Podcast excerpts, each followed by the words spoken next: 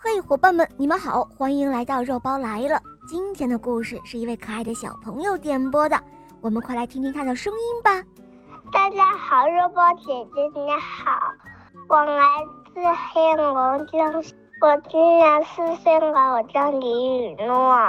我喜欢小肉包童话，我的同学是叶天使。我也喜欢《恶魔岛狮王复仇记》。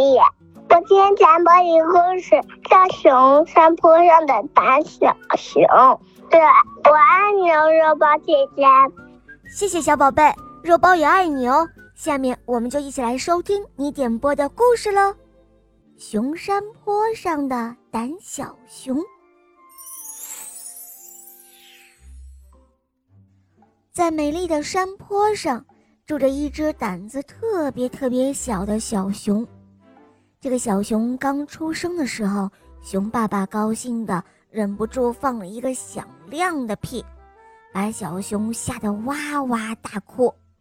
熊爸爸说：“嗯，嗯，就叫你胆小熊吧。”熊妈妈听了之后，她觉得这个名字又合适又可爱。胆小熊就这样一天天的长大了。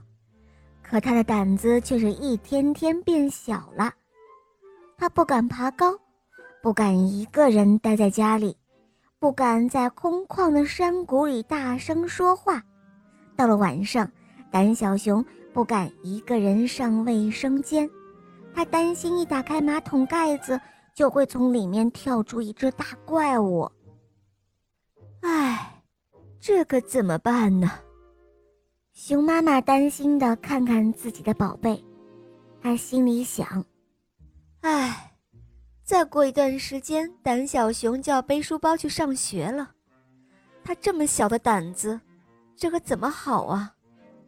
春天的时候，胆小熊的表妹美美熊来了。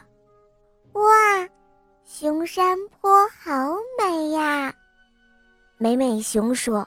胆小熊哥哥，你看，落在树杈上的云朵，多像软软的棉花糖。嗯，真想咬上一口。哥哥，帮我摘下来好不好？哦。胆小熊的喉咙响了一下，他站起来，踮起脚尖，使劲儿用力的够。哎呦，太高了，够不到啊！哎呀，哥哥。你可以爬梯子来够呀，美美熊指了指木屋外的梯子。哦，这……呃，那个什么……胆小熊支支吾吾的，他是有点害怕。哎呀，哥哥，你快点，快点，要不然棉花糖就飞走了。美美熊急得都快要哭了。胆小熊不想让美美熊哭。于是他握了握拳头，把梯子靠在大树上。胆小熊小心翼翼地踩上了第一节台阶，咯吱一声，梯子发出奇怪的声音，吓得胆小熊一下从梯子上跳了下来。还是我来吧，美美熊说着就要往梯子上面爬，胆小熊急忙拦住他。如果美美熊从梯子上摔下来，那该多疼啊！这种事情还是应该由男孩子来做的好。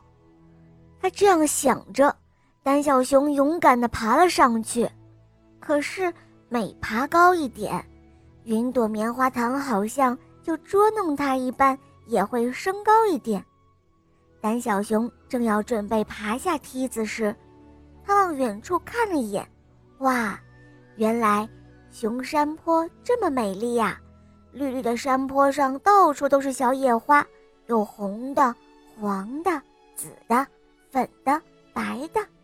胆小熊朝树上一看，哇，满是红彤彤的大果子。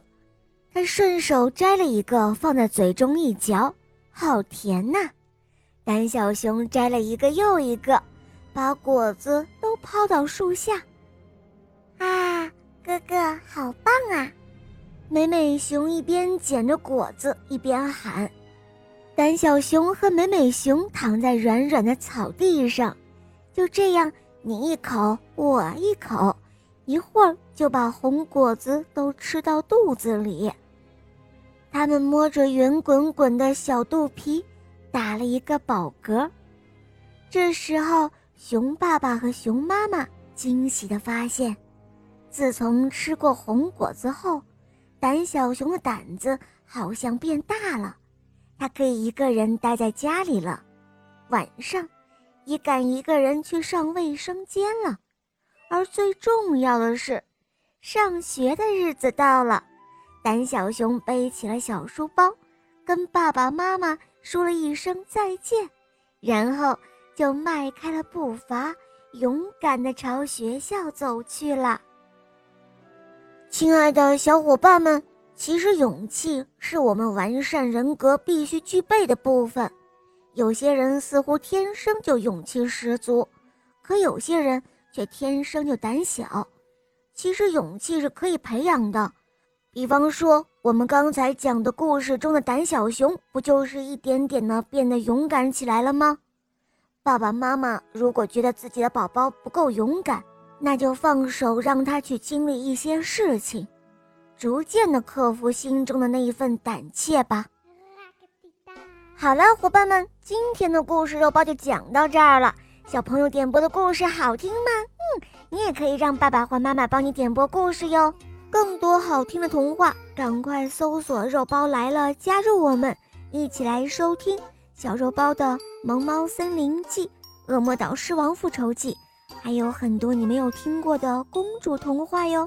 好啦，小宝贝，我们一起跟小朋友们说再见吧，好吗？小朋友们再见啦，么么哒。嗯，伙伴们，我们明天再见，拜拜。